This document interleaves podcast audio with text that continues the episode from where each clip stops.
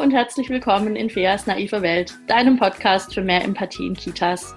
Mein Name ist Fea Finger, ich bin stellvertretende Einrichtungsleitung, Kindheitspädagogin, Referentin für pädagogische Fachkräfte und Podcasterin. Und in diesem Podcast ähm, unterhalte ich mich mit mir selbst und mit allen, die zuhören, jede Woche über Situationen in Kitas, bei denen ich finde, mit ein bisschen Reflexion, mit ein bisschen Fachwissen und mit ein bisschen Empathie kriegen wir das doch vielleicht schöner hin.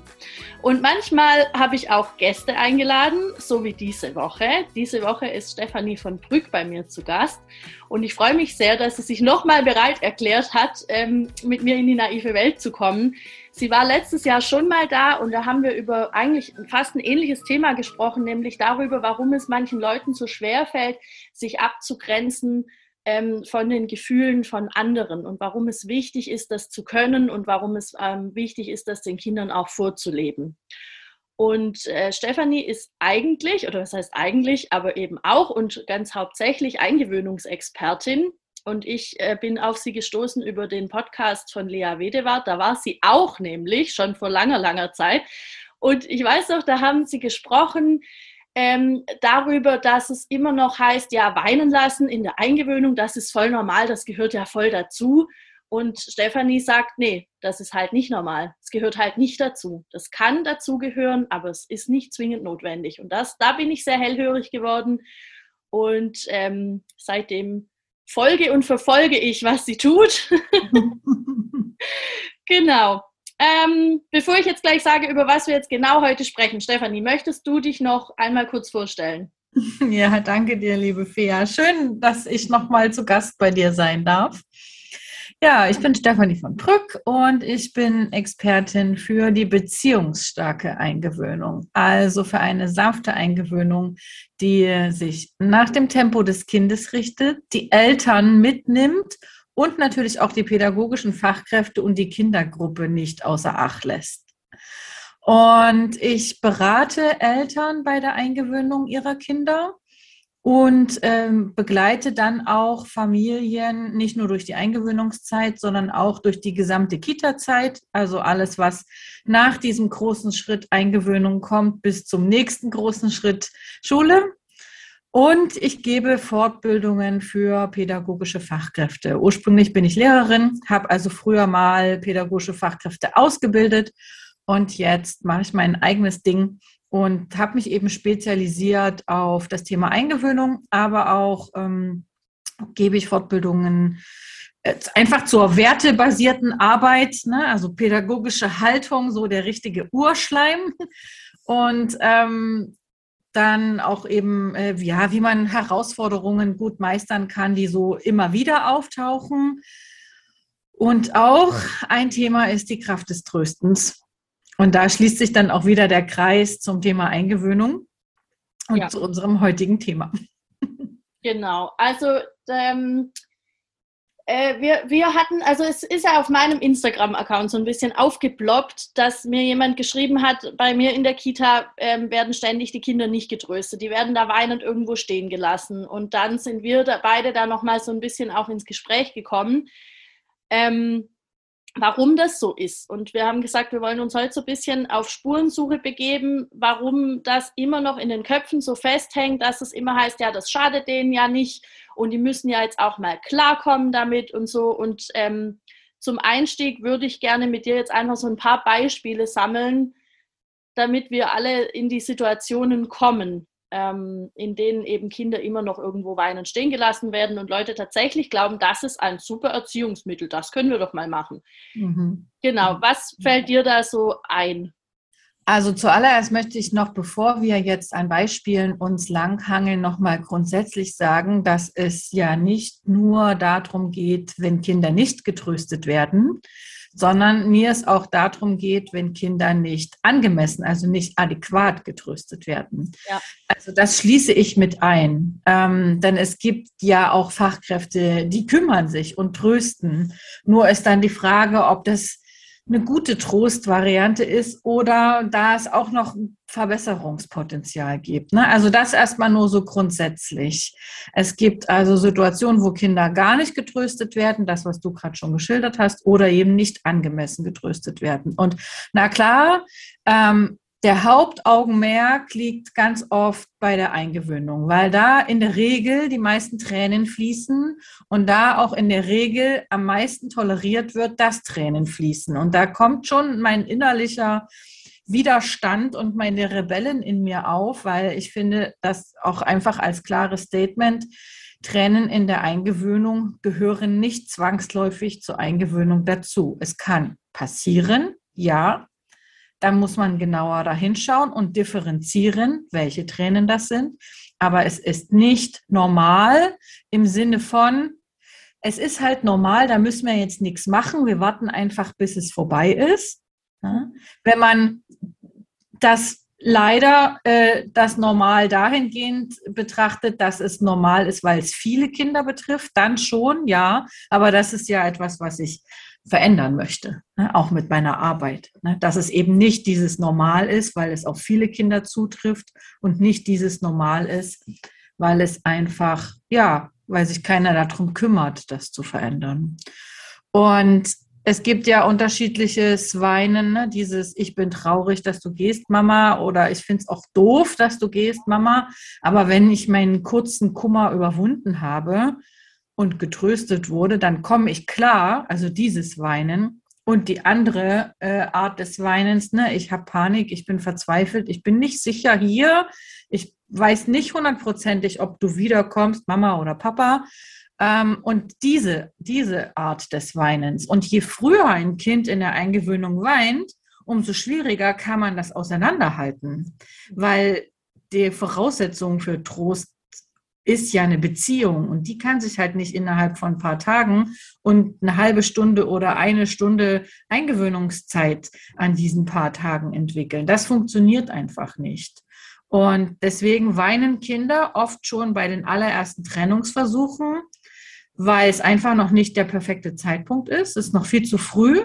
Die Beziehung ist noch gar nicht da, dass die Kinder loslassen können äh, oder auch die Eltern noch nicht loslassen können, weil noch gar nicht genug Beziehungsaufbau stattgefunden hat.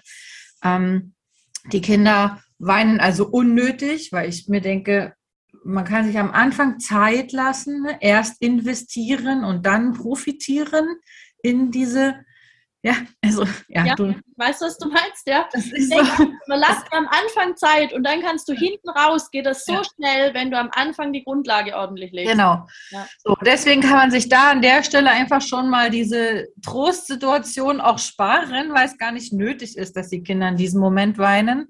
Und später dann, wenn sie weinen, aber die Beziehung gut ist, dann kann man ja nochmal darüber reden und gleichzeitig auch gucken, ah, okay, was können wir jetzt an der Situation noch verändern? Wie können wir es leichter machen? Also, dass es für das Kind einfacher ist, sich zu lösen. Und ähm, deswegen, also es gibt, ich bin absolut dagegen, Weinen zu akzeptieren sondern es hat immer einen Grund. Tränen weisen immer auf etwas hin die haben eine Botschaft und wenn wir die Botschaft erkennen und entsprechend handeln, dann kann man das Weinen lindern oder sogar ganz vermeiden. Und zwar nicht aus Angst vor Tränen, sondern einfach, weil es wichtig ist zu differenzieren, ob diese Tränen jetzt okay sind oder definitiv nicht mehr okay. Und die meisten äh, Eingewöhnungsberichte die ich bekomme von Eltern, sind halt, fallen in diese Kategorie, die Tränen sind nicht okay. Weil es eben diese verzweifelten, panischen Tränen sind. Und dann trotzdem noch weitergemacht wird. Es auch jetzt immer noch Eingewöhnungen gibt, die quasi nicht stattfinden, wo Kinder am ersten, spätestens am dritten Tag da bleiben müssen. Und es geht mir nicht in den Kopf und es macht mich auch echt sauer und naja, hält dann auch meine Arbeit in, auf Trab ne, weil ich das wirklich verändern will. Das ist unsäglich. Und die Eingewöhnungen sind oft viel zu kurz oder jetzt bedingt durch die aktuelle Lage natürlich auch oft unterbrochen. Und dann kann keine Kontinuität im Beziehungsaufbau entstehen und dann fließen Tränen. Mal mehr und mal weniger. Und das ist so dieser Punkt Eingewöhnung, wo einfach viele Tränen fließen, unnötigerweise. Und dann gibt es so die typischen Mikrotransitionen, die ja jede pädagogische Fachkraft genauso kennt. Ne? Garderobensituationen, viele Kinder auf engen Raum und alle müssen irgendwie was machen, wo sie gerade bei den Kleinen noch Hilfe brauchen oder wo es laut ist.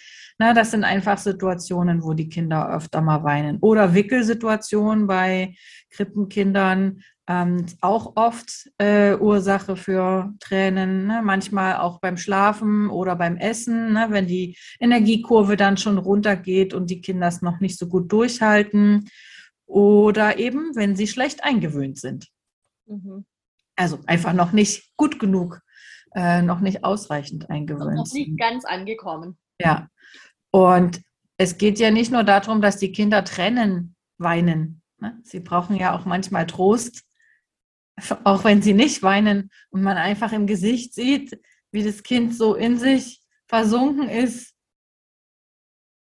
und vor sich hin starrt und einfach gerade lost ist auch.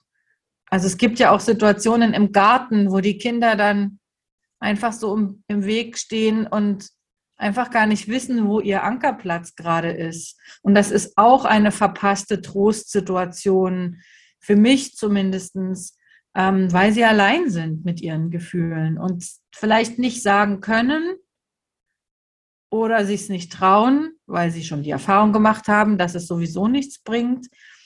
Und das ist bitter, das ist echt bitter. Und die Kinder haben ja gar keine Chance, sich dagegen zu wehren, außer durch Protest. Und das ist ja auch wieder vom Typ des Kindes abhängig. Und wenn sie dann nur an der Hand laufen bei der Erzieherin oder beim Erzieher, dann kriege ich auch mal ein bisschen Puls, weil das ist halt kein Trösten. Ne? Das ist besser als nichts, aber das ist halt auch kein Trösten. Und naja, und manchmal hat man dann nachmittags eben auch diese Situation, ne, dass die Kinder dann schon dastehen und warten einfach auch. Und auf Mama, Papa abholen, warten, weil der Tag lang war. Oder sie am Tag mal weinen und Trost brauchen, weil es Streit gab mit anderen Kindern.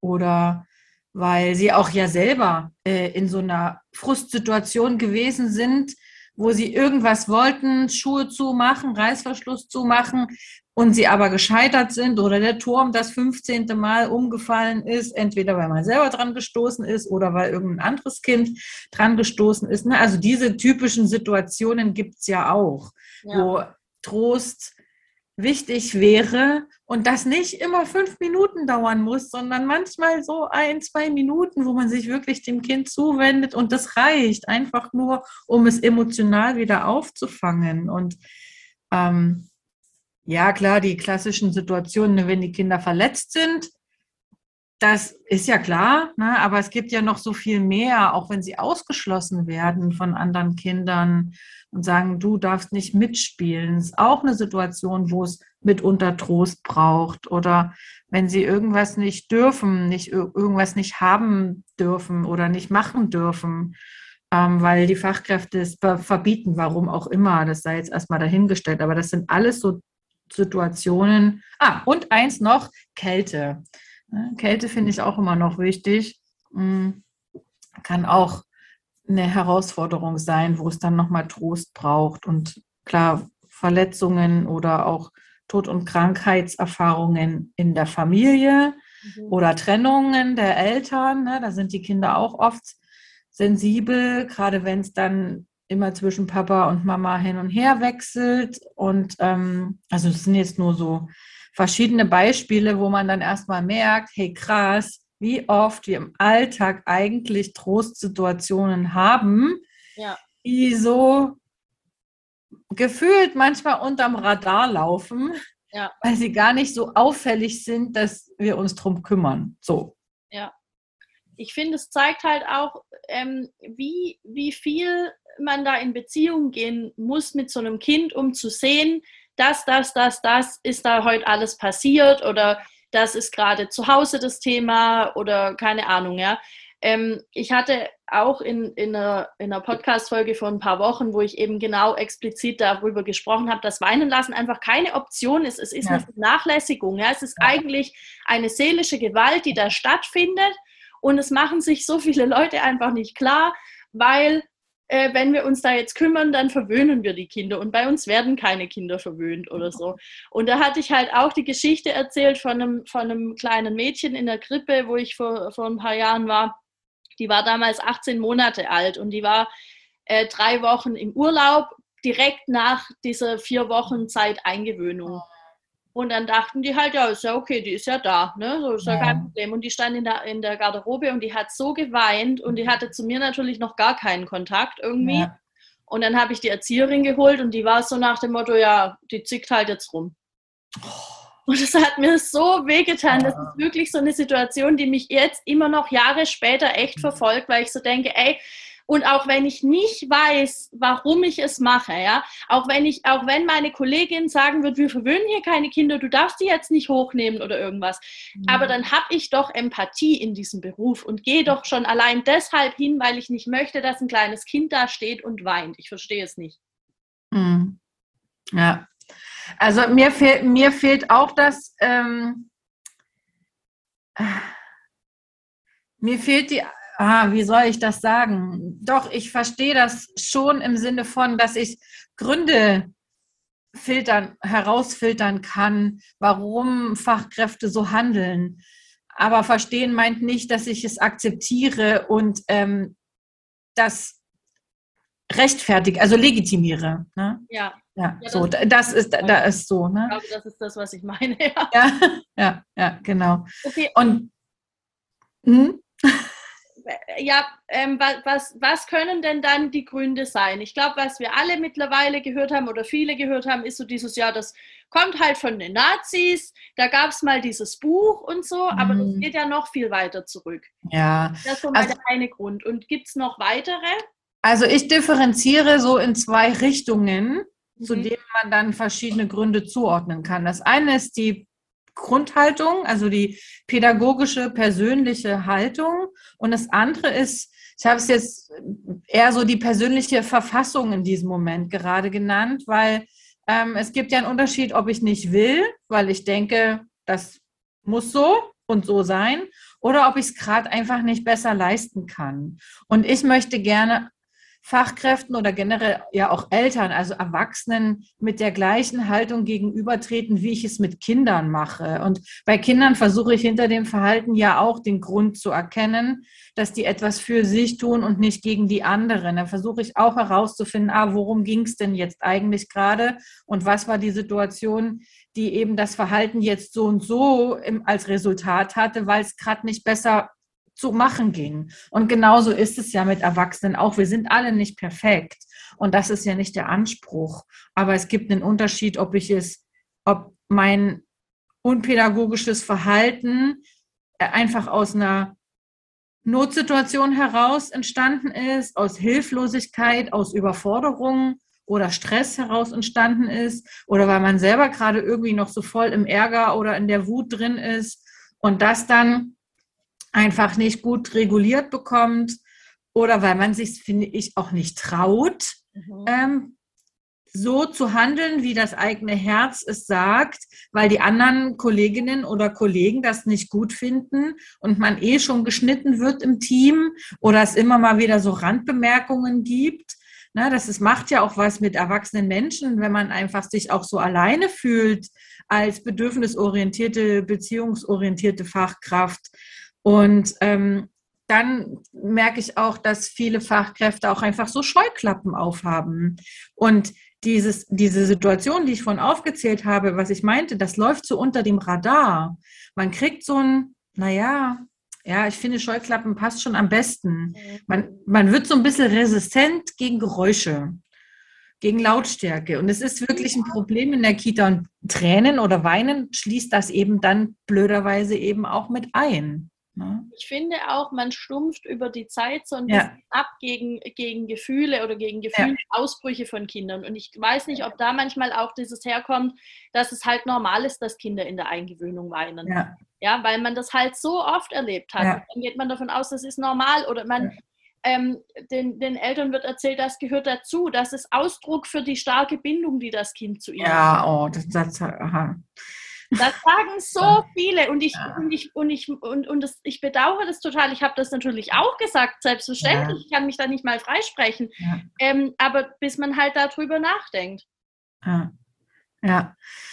Ja, und das ist halt wirklich auch ein Problem, auch in welchem Umf, also in welcher persönlichen Verfassung man eben gerade ist, ne, was ich gerade aufgezählt habe, und in welchem Umfeld man sich gerade befindet. Denn in einem Team, was grundsätzlich bedürfnisorientiert arbeitet, fängt das ja auf schon einem ganz anderen Level an. Also bei einem Trostlevel an, als mit einem Team, was nicht so nach einer modernen Pädagogik arbeitet, weil die halt sagen, hm, haben wir schon immer so gemacht, ist alles neumodischer Kram mit ihr, mit eurer Kuschelpädagogik. Mhm. So, ne? Und dann kommen halt so diese typischen Sachen, was du gerade auch schon gemeint hast, ne? Also wo eher so die äh, pädagogische Haltung durch, durchsickert. Äh, ne? Das kann ja nicht immer sofort springen und ich kann ja auch nicht alle gleichzeitig trösten. Das oh, ist ja. auch mein Lieblingssatz. Habe ich dann hat auch schon ein, eine pädagogische Fachkraft zu mir als Mutter gesagt. Und da habe ich so gesagt, hm, wann ist das eigentlich mal vorgekommen, dass alle Kinder gleichzeitig geweint haben?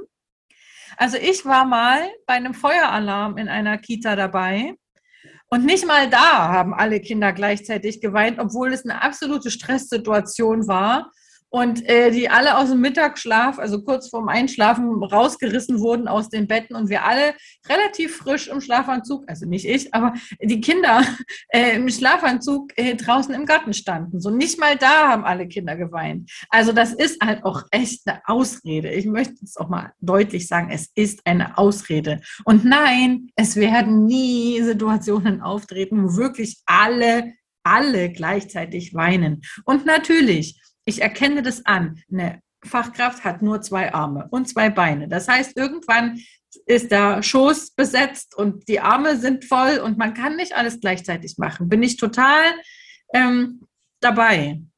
Und gleichzeitig ist es doch eine Frage, wie ich mit dieser Situation umgehe. Ob ich bereit bin, dafür Lösungen zu suchen oder mir die erst gar nicht auf den Tisch ziehe, weil ich zum Beispiel bessere Eingewöhnung mache, dass die Kinder nämlich gar nicht mehr so viel im Alltag weinen müssen, weil sie einfach richtig da sind und gut connected sind. Ähm, oder ob ich halt einfach sage, na, ich kann ja nicht alle gleichzeitig trösten, na, dann tröste ich halt gar keins, ne, damit ich auch nicht unfair bin. Und das ist doch, also mit welcher Logik ist das an? Also das geht mir echt nicht, geht mir nicht in meinen Kopf so. Und dann, oder so Sätze wie, naja, die quengelt ja nur. So, das ist jetzt kein Weinen, so auch in Eingewöhnungssituationen, ne? Die quengelt ja nur. Hm. Ähm, warte, ich, hab, ich hatte gerade noch so einen Gedanken. Es ist halt auch, wenn ich dann eben gar keins tröste, hm. dann komme ich ja auch nie weiter in meinem Beziehungsaufbau. Ja dann, und dann ist es klar, wenn irgendwann alle weinen, aber dann habe ich es halt selber verbockt. Ja, das ist halt, ja. das ist so das Ding. Also deshalb, es, es gibt keinen Grund, äh, die Kinder nicht zu trösten, wie du schon gesagt ja. hast. Das finde ich schon auch. Und, und auch dieses, ähm, die, die quengelt ja jetzt nur oder das ist ja jetzt nicht so schlimm und da reagieren wir jetzt nicht, weil wenn wir darauf reagieren, dann wird es ja nur schlimmer. Dann lernt ja, das, ja, ja. dass wir immer springen, wenn es irgendwie auch nur einen Mucks macht. Ja, genau. Oder die Kinder manipulieren uns dann, ne? Oh, nutzen ja. das aus, so, ne? Und, oder sie wollen ja nur Aufmerksamkeit, so. Oder spielen halt nur Theater. Es ist jetzt nur Protest. So. Und es ist so, ich denke so, ja, vielen Dank auch. Ne, Finde ich auch, ne, was wir auch noch gar nicht gesagt haben, ne, so die ganze Kategorie, dass es ja nur Krokodilstränen sind, ne, dass es gar nicht echt ist. Mhm. Ähm, das finde ich auch nochmal so eine spezielle Sache, weil damit ja auch wirklich abgesprochen wird. Also nicht nur nicht reagiert wird, sondern ja auch abgesprochen wird, dass es überhaupt eine Situation gibt, die eine Reaktion hervorrufen müsste. Ja. Und naja, ah, und ein schönes Beispiel noch aus der Eingewöhnungszeit, äh, auch, also was heißt schönes Beispiel in Anführungsstrichen, ne? Ähm, das ist, das Kind ist, gehört ja gar nicht in meine Gruppe. Oh ja, oh schön. Mhm. So, wo ich denke so. Ja, dann, ja, dann ist ja klar. Äh, ja und? Das Kind weint. Es braucht Trost. Es weint. Ja, aber es gehört ja nicht in meine Gruppe. Und ich so, deswegen ist es doch trotzdem noch ein kleiner Mensch. Und du bist auch ein Mensch. Und du kannst ihm das doch geben. Und ja, ich verstehe das. Wenn das nicht die Bezugserzieherin ist oder der Bezugserzieher oder Tagesmutter, na gut, da ist, kommt das ja jetzt nicht vor. Aber ähm, dann dann ist es vielleicht nicht die passende Person, die dann tröstet. Aber dann kann ich doch zumindest die Situation erkennen und die passende Person holen. Und das Kind nicht einfach stehen lassen und noch dreimal an ihm vorbeigehen, ja. wenn es dann da steht und weint. Also ich finde, also da bricht dann auch echt ein bisschen mein Herz. So. Ich habe auch noch nie erlebt, wenn ein Kind da stand und ich war nicht die richtige Person, mhm. dass es irgendwie sich verweigert hat, wenn ich gesagt habe, schau mal, ich bring dich jetzt dahin ja, und dann genau. da geholfen. Ja, das ist ja nicht so, dass Kinder dann sagen, nee, ich gehe mit dir auf keinen Fall irgendwo hin. Also, ja. Und selbst wenn, kann man dann sagen, na gut, dann. Dann hole ich dir jemanden. Ja. Genau, so. Ja. Ne? Also ist, ich, ja. Es ist, es ist schon richtig. Es gibt keinen Grund, nicht zu trösten. Also keinen guten Grund, nicht zu trösten. Ne? Also pädagogische Haltung können wir direkt mal streichen. lauter schöne Bullshit-Bingo-Sätze, die wir jetzt gerade aufgezählt haben. Ja. Und das andere, ne, wo ich sage, okay, äh, ich kann gerade nicht, ne, weil Stress, Überforderung, Hilflosigkeit, darüber, das, da, darüber kann ich reden. So, weil das ist ein Punkt, da kann man ansetzen. Und dann ist es aber auch die Verantwortung der Fachkraft, sich dort zu kümmern und äh, gut für sich zu sorgen oder im Team dafür zu sorgen, dass es möglich ist oder dann eben nächste höhere Stelle mit der Leitung dafür zu sorgen, dass es eben wieder möglich wird, indem man sagt, okay, hier, wir sind hier überlastet, wir schaffen es einfach nicht, die Kinder adäquat aufzufangen, wir brauchen mehr Unterstützung, Überlastungsanzeige, also diese ganzen Sachen, wo man dann halt auch einfach die Leitung in die Verantwortung nimmt. So, ja, und, und vor allem diese Möglichkeiten gibt es ja. Also es wäre ja. ja. immer noch was anderes, wenn, wenn es gar, wenn es ja. einfach nichts gäbe und man ist dann ja. verloren und muss irgendwie dann da das alleine stemmen, ja. Aber es gibt ja immer noch eine Möglichkeit. Ja.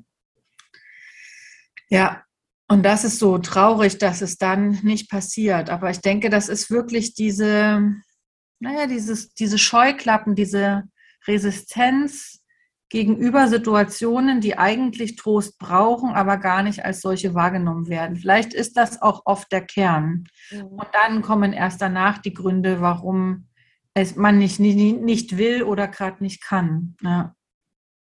Hm. Mhm. Und was was können jetzt Gründe sein, damit ich es nicht wahrnehme? Es ist halt dann viel los in der Gruppe, dann nehme ich es vielleicht deshalb nicht wahr. Naja, oder manchmal ist man ja auch einfach selber so gestresst, dass man, dass man keine Empathie für jemand anderen übrig hat. Hm. Und ich finde, das ist ein Problem, das dürfen wir nicht unter den Tisch fallen lassen. Also ich möchte jetzt auch nicht dastehen und sagen, hier Fachkräfte, ihr müsst noch mehr, noch mehr, noch mehr machen, weil die Kinder werden sonst nicht getröstet. Ne? Es braucht natürlich auch Voraussetzungen dafür, dass das möglich ist. So, und Voraussetzungen, um gut trösten zu können, egal ob die Kinder sichtbar weinen oder unsichtbar weinen, ähm, ist ja, dass man erstens eine Beziehung zum Kind hat. Sonst funktioniert es nicht. Dass man natürlich Empathie für andere Menschen hat.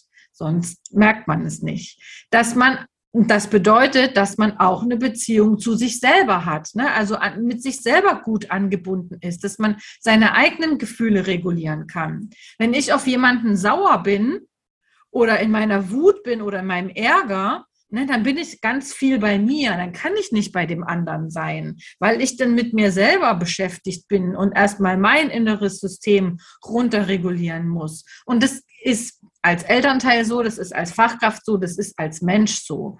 Und das ist auch in Ordnung. Das ist ja auch wichtig, das dann zu tun. Dann habe ich eine Kollegin oder eine Kollegin, einen Kollegen, mit der ich mich dann ab, mit dem ich mich absprechen kann und sagen kann, hey, ich brauche mal kurz drei Minuten für mich, muss mal durchatmen.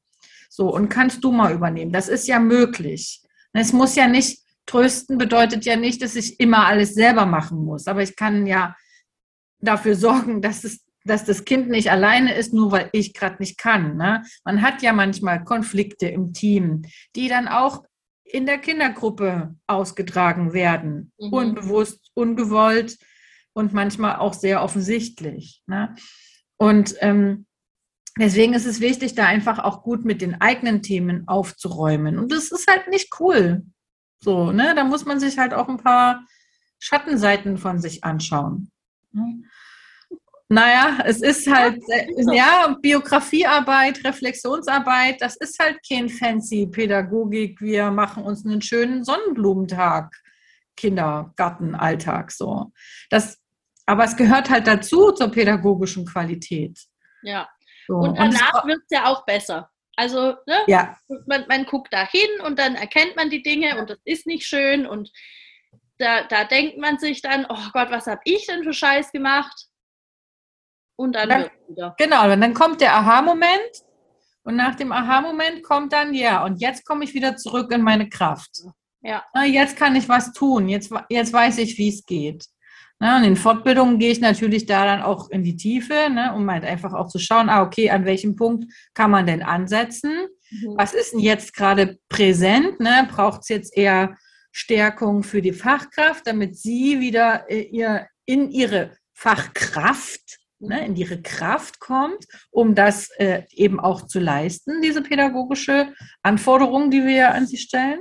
Ne? Oder braucht es halt einfach andere Strukturen, andere, andere Kommunikation in Situationen, äh, also äh, Kommunikation gegenüber dem Kind oder Absprachen im Team oder was auch immer, ne? oder braucht es einfach einen anderen Ablauf des Eingewöhnungsprozesses zum Beispiel, ne? dass man sich einfach viele Situationen vermeidet oder gerade so diese Mikrotransitionen sind ja auch immer so ähm, Sachen, wo es einfach immer so auf einen Punkt so zusammenläuft. Ne?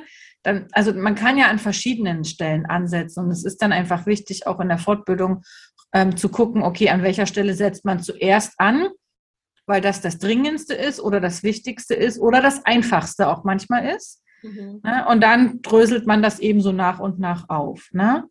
Und dann kann man da eben gut, gut Veränderungen herbeiführen. Und natürlich hat das viel mit Wissen zu tun, ähm, mit Kompetenz zu tun, was man sich in Fortbildungen aneignen kann, aber ja oft auch schon in der Ausbildung beginnt.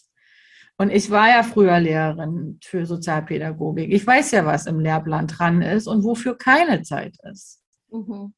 Und es, es gibt also ich kenne natürlich nicht alle Lehrpläne auswendig, ist klar.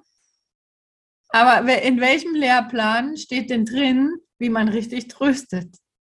Es wird halt immer vorausgesetzt, dass wenn man mit Kindern arbeitet oder ne, auf Eltern bezogen Kinder hat, dass man schon irgendwie weiß, wie das geht. Ja, die Intuition regelt das dann. Aber äh, die, äh, unsere Intuition, siehst du, ich kann das Wort schon nicht mehr aussprechen. Unser Bauchgefühl ist halt auch oft für einen Eimer weil wir ja durch unsere eigenen Prägungen und durch unsere Erziehung, Sozialisation, die wir durchlaufen haben, ja immer nicht, nicht immer bestens gerüstet sind, um uns auf unser Bauchgefühl zu verlassen. Und da beißt sich dann wieder die Katze in den Schwanz. Und wenn dann die Fachkräfte in ihren jungen Jahren in eine Ausbildung kommen, die da auch keinen Wert drauf legt, und dann auch in der Praxis, in den ersten Berufsjahren, in, in eine Einrichtung kommt, die dort auch keinen Wert drauf legt, aus welchen Gründen auch immer, ne, haben wir ja vorhin die verschiedenen Kategorien aufgezeigt, dann ist das ja klar, dass es so passiert. Mhm.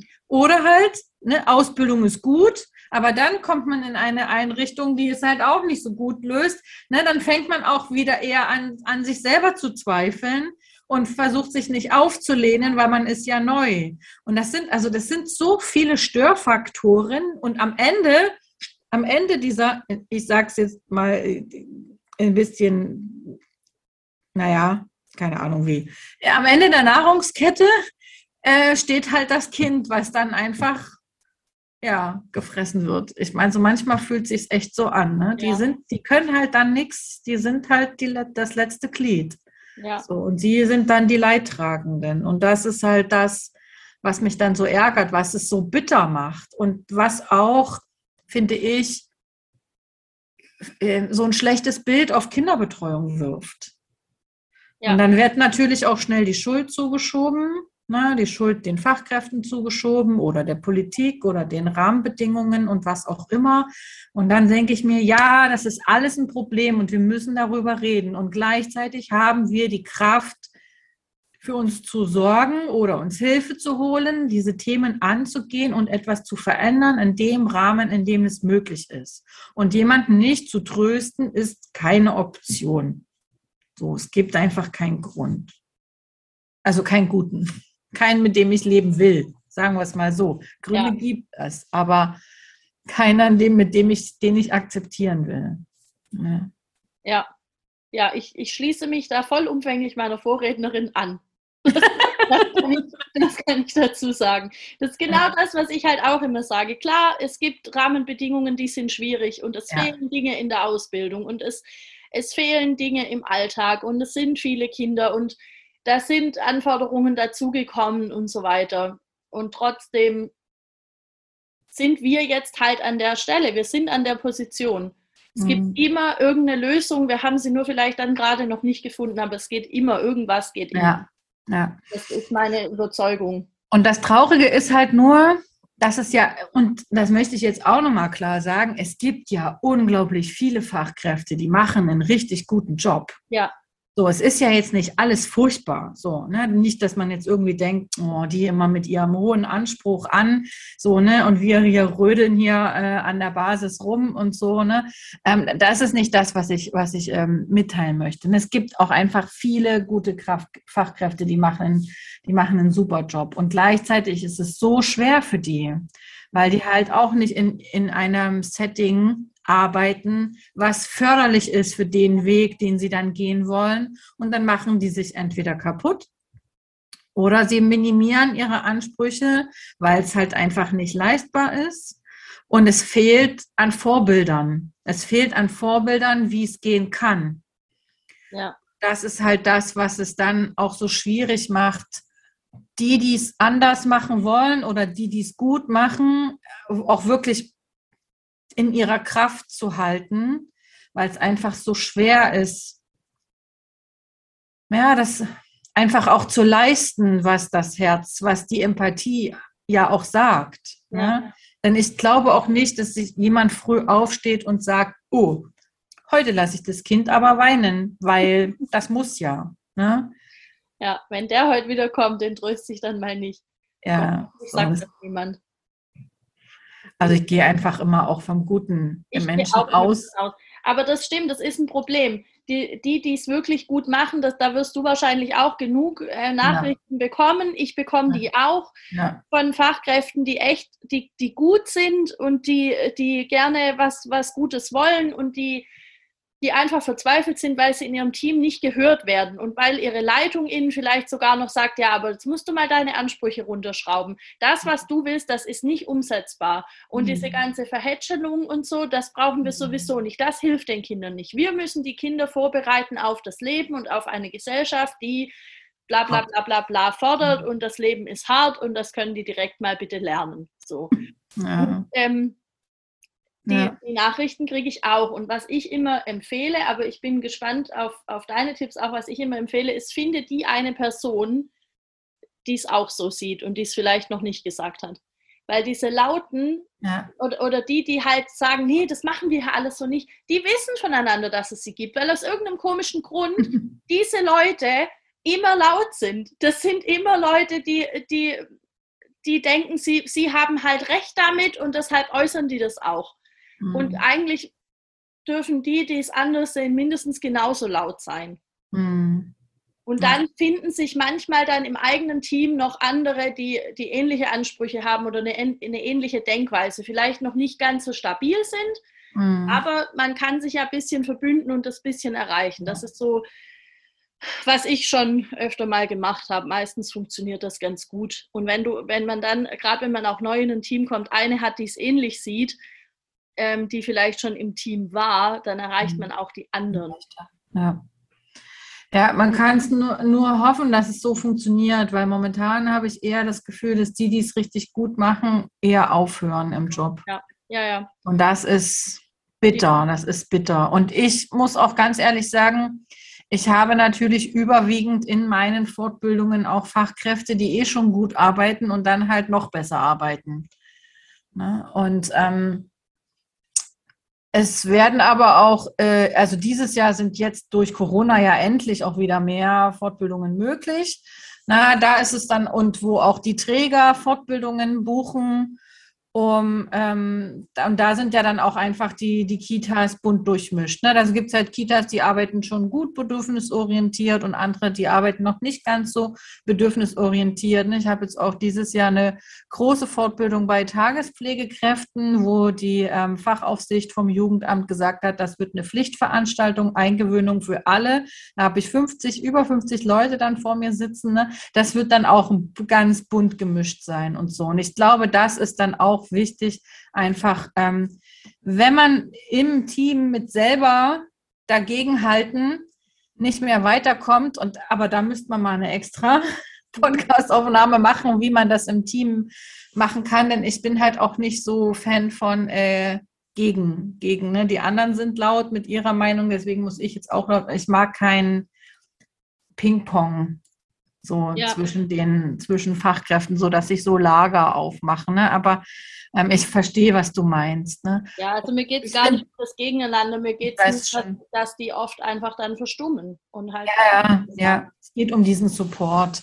Ja. Und ich denke, wenn man diesen Support nicht hat, oder sich aus welchen Gründen auch immer nicht traut, was zu sagen oder es einfach ja, schwierig ist, dann holt man sich halt die Stimmen von außen. Mhm. Und dann, ich, ich liebe Kita-Fortbildungen. Also online mache ich es ja ähm, relativ oft, aber ja auch in, in den äh, Kitas äh, mit dem Team in Präsenz. Und da hat man dann auch nochmal einen ganz anderen Blick, weil dann ist nämlich auch, sind, sind auch oft Kita-Leitungen, die dann zu mir sagen, es ist einfach gut, wenn es nochmal jemand anderes sagt, außer ich. Ja. Weil, auch, ähm, wenn, du, wenn du in den Kitas selbst bist, dann siehst du halt die Räumlichkeiten. Du weißt dann auch, von ja. was sprechen wir denn hier, wie ist es hier aufgebaut, was, was, ja. was, was findet hier statt und was nicht. Und das finde ich, das ja. hilft schon auch. Ja, obwohl mein Fokus eher immer auf der, auf den ganzen Haltungssachen liegt und auf den, auf den ähm, Impulsen, wie man es gestalten kann weil ich auch die Kraft im Team sehe, wenn sie den Impuls in die richtige Richtung haben, dass sie dann auch sehr, sehr kreativ werden, um Lösungen zu finden, um das dann wieder auch anzupassen. Na, also ich schneide schon auch individuelle ähm, Lösungen mit an in den Fortbildungen, aber in der Regel ist es so, dass ich eher an, diesen Bas an dieser Basis arbeite und dann auch die Kompetenz wieder also ich möchte, was heißt zurückgebe? Ich möchte, dass das Team sich auch das nach der Fortbildung noch als Kompetenz erle kompetent ja. erlebt ja. und eben auch befähigt ist, Lösungen zu finden. Ne? Also es kommt auf die Fortbildung, auf das Thema drauf an. Ne? Manchmal mache ich ja auch sehr zugeschnittene Fortbildungen ähm, für das jeweilige Team auf Wunsch der Kita-Leitung. Ne? Jetzt zum Beispiel ähm, war ich bei einer Kita, die habe ich schon die Eingewöhnungsfortbildung gemacht und dann fahre ich jetzt nochmal hin, wo es um die Teamarbeit geht, wo man nochmal auf Stärken, Ressourcen guckt und das ist dann quasi individuell zugeschnitten. Das gibt es natürlich auch, aber so grundsätzlich von meiner Haltung her sehe ich ja, habe ich ja kompetente Menschen vor mir, gebe Impulse mit, gebe Praxistipps mit, arbeite an diesem, ich sage es immer so gern, emotionalen Urschleim ne, an der pädagogischen Haltung und mhm. dann lasse ich sie aber auch wieder frei, ihre Lösungen zu finden, ne, ja. weil ich glaube auch fest daran, dass die das können. Es ist ja. nur manchmal einfach dieser Blick von außen wichtig ist und ähm, auch nochmal neue Informationen, also wirklich auch Wissen. Ich habe auch schon Feedback bekommen, gerade nach den Eingewöhnungsfortbildungen, die gesagt haben, sie hätten nicht gedacht, dass sie noch was Neues über Eingewöhnung lernen können. Ja. Und es gibt genug zu tun immer noch. Es gibt genügend Kitas, die noch Luft nach oben haben. Ja, und es gibt auch viele, die sind schon echt gut dabei. Ja. ja, ja. Das heißt, deine Empfehlung wäre, wenn man alleine in der Kita nicht mehr weiterkommt, also spätestens dann, man kann es auch schon vorher machen, aber wirklich auf eine Fortbildung zu gehen oder ja. sich jemanden Kompetenten ins Team ja. zu holen, ähm, der oder die das dann nochmal in Ruhe für alle erklärt, auf das ja. Team vielleicht auch zugeschnitten. Ja. Ja, weil das dann halt einfach alle mitnimmt. Ja. Und eine, eine außenstehende Person auch neutraler ist. Ja. Aus dem Team heraus ist einfach auch immer, wenn es halt blöd läuft, hat man so eine Bu-Rolle. Ja. Und das ist doof einfach. Das ist doof. Und dann kann man es doch lieber outsourcen. Und ähm, wenn natürlich die Fortbildung gut gemacht ist. Ne? Also es gibt ja natürlich auch solche und solche. Ne? Ja. Und ich meine, die Exit-Strategie bleibt natürlich dann, die Einrichtung zu wechseln. Aber ich finde, das ist immer nicht die allererste Variante, die mhm. ich empfehle. Ne? Ich kenne kenn auch niemanden, wo das die erste Wahl war. Ja. Also ich glaube, die meisten bleiben fast eher zu lange. Ich mhm. auch. Also ja, das, das, ist schon, das, ist schon, was, was ich auch gemacht habe. Ähm, hast du denn hast du denn einen Tipp, wenn ich jetzt in so einem Team bin, ähm, die überhaupt nicht so, so bedürfnisorientiert arbeiten und wo vielleicht wirklich das mit dem Trösten so ein Thema ist, wo es heißt, mhm. nee, das machen wir hier nicht, weil aus Gründen. Mhm. Ähm, hast du einen Tipp für, für Fachkräfte, die in solchen Teams sind ähm, und die gerne trotzdem so arbeiten wollen, wie die das mhm. schaffen, da für sich selber eine gute, eine gute Balance vielleicht zu finden oder eine, mm, ja, ein Durchhaltevermögen finde ich jetzt ein, ein, schwieriges Wort an der Stelle, aber sich emotional abzugrenzen. Genau, also trotzdem so zu arbeiten, aber mhm. emotional eben nicht persönlich da angegriffen zu werden. Gibt es sowas? Mhm. Müsste ich noch mal kurz nachdenken. Mir fiel nämlich gerade, als du gesprochen hast, noch ein anderer Tipp ein. Wenn man nämlich eine Fachkraft hat, die mit dem Trösten das anders macht, dass man auch erstmal schaut, dass man mit ihr in die Verbindung geht und ihr vielleicht einfach mal die Hand auf die Schulter legt und sagt, hey, wie geht's denn dir heute?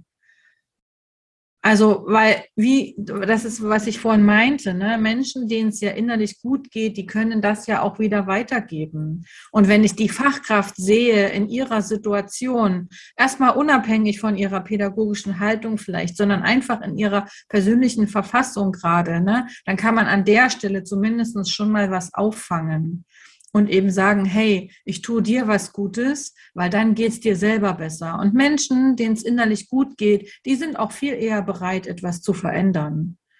Und ähm, ich habe ja die Ausbildung auch nochmal bei Jesper Juhl, also bei Family Lab gemacht. Und da war mal so die Haltung, Eisberge lassen sich nur mit Wärme schmelzen.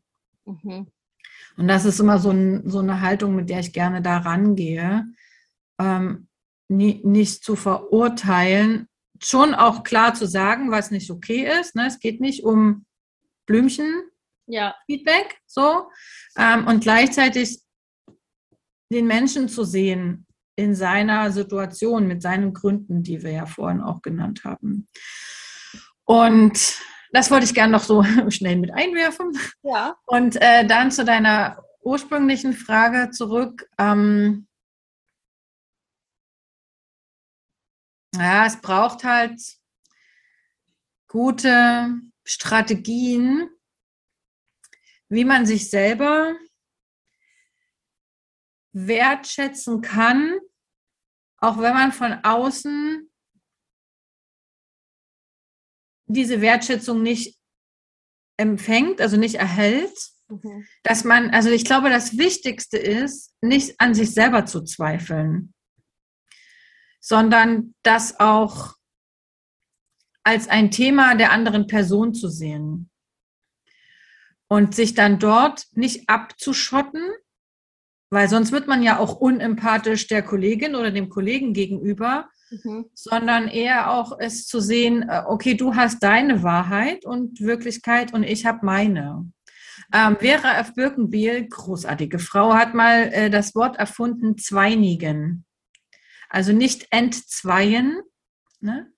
weil man in einem Zwist ist mit Meinungsverschiedenheiten und sich nicht einigen kann, sondern zweinigen. Ne? Du hast deine Insel, ich habe meine Insel. Jeder darf auf seiner Insel bleiben. Wir respektieren uns mit den Gründen, die für diese Insel eben bestehen. Und gleichzeitig finden wir im Alltag eine Lösung.